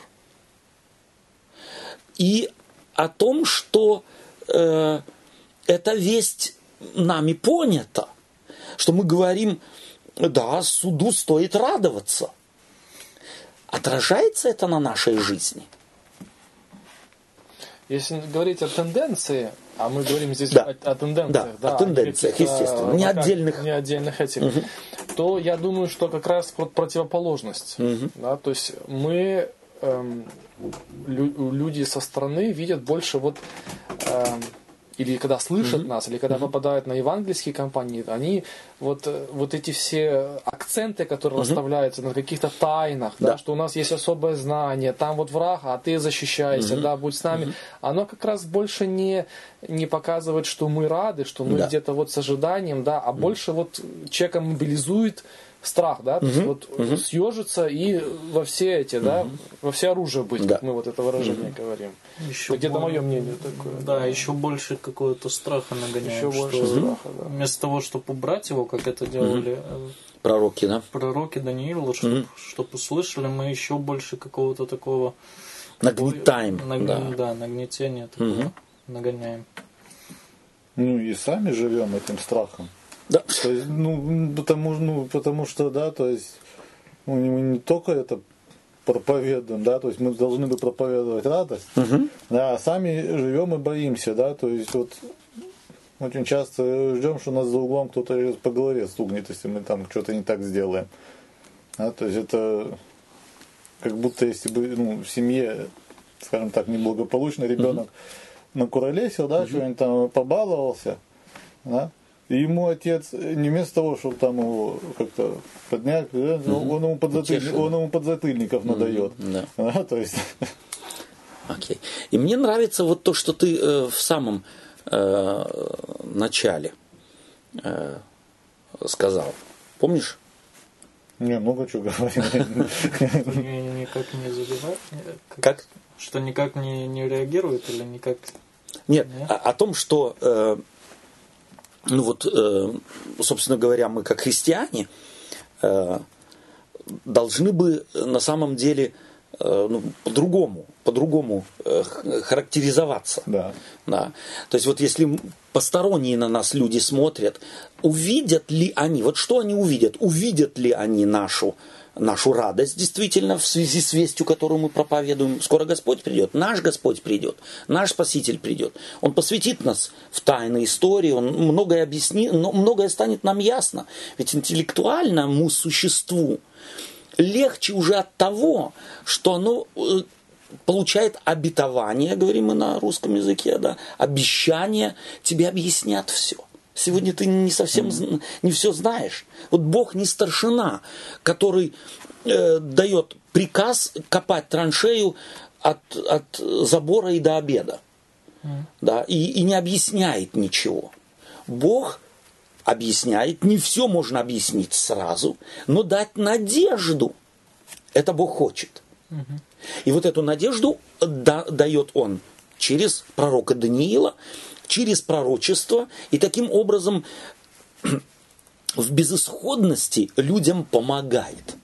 Ну, да, поэтому мы, нас люди и видят, да, то есть не радостными, а какими-то да. ущербными людьми. Да, то есть у меня есть знакомые, они выросли в христианской семье, Мгм. все, но они не хотят туда ходить. Мгм. Да, то есть, потому что они говорят, зачем мне это? Мгм. Я вот здесь, я свободнее, Мгм. чем там. Мгм. Да, то есть, оно А мы мне- говорим, что а у- а мы говорим, нас что у нас свобода. Да. Да. то есть люди говорят, «За- зачем мне церковь, зачем мне вера, если это меня делает только несчаст, несчастным, ущербным, да, то есть я должен всего бояться. Да. Я живу так свободно, я могу делать, что я хочу, и меня никто... Какой вывод мы можем из этого? Должны бы сделать. Ну, Стоит Из бы, твоего примера. стоит бы это, жить вот этой свободой и не бояться. Да, то есть и своей жизнью показывать, что я на самом деле свободный человек, что есть свобода. что есть Что свобода. есть свобода. Что вот это как бы, Или самому найти ее. да, да, ну, во всяком случае, самому постараться найти, если, если нет, если я не вижу в своей жизни этой Да. свободы. Да, то есть я сам спрашиваю, зачем мне такое христианство, которое меня заставляет только оглядываться и смотреть, как бы это. Еще одна важная вещь. Нам надо, может быть, научиться и преимущества нашей свободы объяснять людям. Что свобода свободе рознь. Каждый нормальный человек согласится, что нет безграничной свободы. Ее- она не существует. Абсолютно Абсолютной, свободы нет. да, свободы нет. И объяснять принцип и разницу между свободой, которой он наслаждается, и вызвать у него желание попробовать, испытать свободу другую. Э, то есть на самом деле быть представителями этой свободы. Это мы можем сделать правильно, как ты э, сказал, я не могу, э, тоже э, вначале ты говорил, я не могу дать то, чего я Не имею. не имею. Если я сам страшусь, я не могу успокоить. И если я свободой не наслаждаюсь библейской, христианской, и она мне не приносит радости и удовольствие, то кого я буду убеждать ее принять? Ну да, это не говорю, вот я с этими людьми разговариваю, да, то есть я с ними общаюсь, да, и они вот это там что-то запланировали на выходные, а это суббота, ты же Да. не можешь, ты же там обязан, Да, там да. это. Ребята, я не обязан. Да-да-да. то есть, и, и я говорю, я в этом плане свободен. Мгм. То есть, да, я, я, я, я туда хожу, но я туда хожу, потому что я не, не потому, что я обязан, а потому что ну, у меня есть внутреннее побуждение, мне хочется туда Слава пойти. Богу, Да, то есть, а не потому, что там это. Я могу и не пойти. Мгм. Да, ну просто, ну, а люди, они вот с этим выросли, да, то есть их Да. с детства гоняли, говорили, надо, ты хочешь, не хочешь, ты должен идти. Мгм. Да, то есть, Супер. Давайте мы э, попробуем суммировать то, что мы сегодня сказали. То, э, что мы так немного сформулировали для себя. Что мы берем с собой, что мы хотели бы, может быть, и в наших э, группах, где будем э, эту тему суд идет, да, обсуждать, что бы мы внесли в, или понесли бы с собой, вот хотя бы в наши группы. Не знаю, для меня почему-то важно вот этот вот э, под каким углом или под как мы читаем вот эту вот, Мгм. вот эту гла- главу, да? Если если у меня есть вот эта информация или вот эта вот э, как перспектива, что это пророк писал э, людям, которые были э, которые были в рабстве, и которые были угнетенные, и он писал им, чтобы их обнадежить, чтобы, чтобы они увидели вот это вот, то совсем по-другому эту весть воспринимаешь. Тогда ты уже не, э, Не рога считаешь, не не, рога копыта. считаешь, да. да, или, Мгм. или не это, ты уже видишь вот эту весть, которую, которую он нес людям тогда, и совсем по-другому смотришь на эти э, Пророческие, на да, эти картины. пророчества. Мне Мгм. кажется, вот это для меня, по крайней мере, очень важно вот это вот э, как Фон. фон, Фон, да. увидеть, да, и вот это вот понять. Тем более нам сейчас в, это, в наше время, когда мы не в рабстве живем, и очень даже неплохо живем по сравнению с тем, Временем, как да. вы сказали, что, что что нам наоборот надо сказать, что и это хорошее время заканчивается, чтобы, чтобы мы и это имели в виду Да. тоже. Да. Спасибо. Спасибо тебе, Павел. Я, может, дополню, дополню слова Павла. Вот Данил хороший представитель эм, вот этой вести. Мгм. Вот для меня человек сбалансированный, человек, о котором можно сказать, э, живущий в мире, но не от мира. Мгм. Да, то есть человек, который мог с сильными мира сего не вызвать какую-то, ну, да, а вот что эти люди прислушивались угу. к нему. То есть этот человек, который имел достаточно мудрости, чтобы этого человека успокоить, угу. да, тем самым приоткрыть дверь для угу. следующих каких-то бесед, разговоров. Угу. Вот, то есть это говорит о том, что Даниил знал Бога лично. Да. Вот, иначе да. не смог бы он так вот подойти, не смог бы так это преподнести. Это да. еще раз вот то, что Алекс говорил, если я сам не успокоен, mm если я сам в страхе живу, то это будет пародия. Да. Вот мое Евангелие, которое я буду людям говорить, это будет пародия на самом деле. Да. Факт. Спасибо, Олег. Алекс, ты? Да, мне вот тоже это важно, да, что мы в первую очередь сами должны бы успокоиться, угу. да, и на самом деле понять, где мы стоим, на самом, угу. да, то есть радуемся, живем ли мы вот этим свободным христианством, или же мы живем в страхе и боимся, что это сделать шаг вперед или назад, угу. и влево, вправо, да, что вот мы стали как вкопаны и не знаем. Это все равно, что ребенок стоит, да, которого постоянно mm. и не знает, можно ему что-то сделать или нельзя, и ждет, и ждет пока на него посмотрят и кивнут, что можно. Mm. Вот и мы так часто боимся сделать шаг. Да. И дай Господь, чтобы мы перестали да. бояться, потому что мы дети Божии. Э, не знаю, всякий раз, когда я сталкиваюсь э, с э, пророческими книгами, в частности с книгой пророка Даниила, то мне важно на самом деле вот подходить к ней из вот того ракурса, в котором или из того той среды, в которой эта книга была написана, и ее назначение. Вот здесь, может быть, еще несколько слов о том, что назначение пророка вот в понимании Библии его главное и первое назначение – это не предрекать будущее, а обличать, помогать. А обличать и помогать я могу только тогда, когда я успокоил, когда я расположил человека, слушателей, пациентов, если можно так сказать, да, духовных, к себе. Тогда только. Вот когда мы... Э, я убежден в том, что мы многие христиане э, такие книги, как книгу Даниила и книгу Откровения, читают неверно. Они читают ее исключительно как футуристические какие-то прогнозы и начинают высчитывать, где э, они больше футурологи, гадал, гадалки. Даниил не был футурологом. Он не будущее его волновало в первую очередь, а настоящее. И вот когда мы постигнем, что же, какую проблему в настоящем во время свое Даниил разрешил, какие узелки хотел развязать, что ножку давило народу Божию, какие мозоли у них были, э, на что он поливал елей э, и, и вино. Вот. Тогда мы и книгу поймем э, верно и в пророческом ее ракурсе.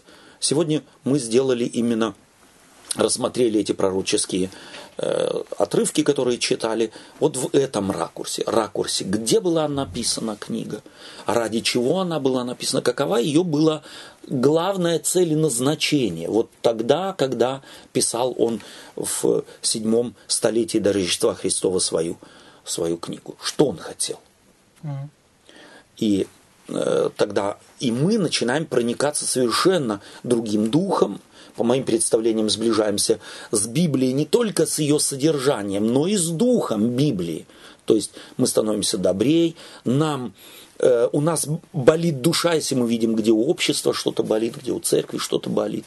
И мы тогда ищем искренне, ищем от души э, решение проблем, людей, как делал это тогда Даниил, другие пророки.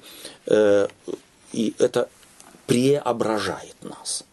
Я бы хотел, чтобы мы через глаза Даниила даже на суд, и здесь явно суд в книге Даниила, не является некой э, страшилкой, а напротив, она здесь тематизируется, Богу, Богом была она показана в совершенно определенную ситуацию, и народ понимал.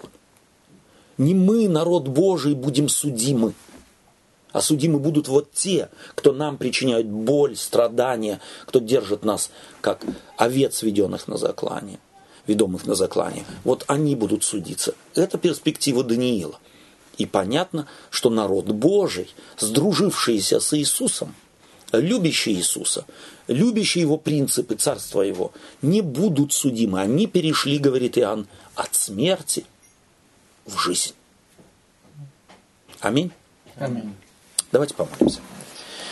Господь Иисус Христос, я прошу Тебя, Ты благослови э, то, что мы здесь сказали, благослови то, что э, мы поставим и в э, интернет, благослови Твою церковь э, и наших сестер и братьев, где бы и как бы они не общались с нами через наши, наш разбор беседы.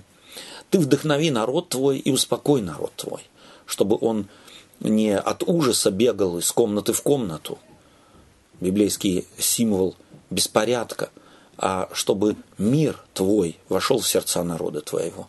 И мы, умиротворенные Тобой, совершать способны были бы то дело, которое Ты от нас ожидаешь. Ради Иисуса Христа прошу, сделай это с нами. Аминь. Аминь.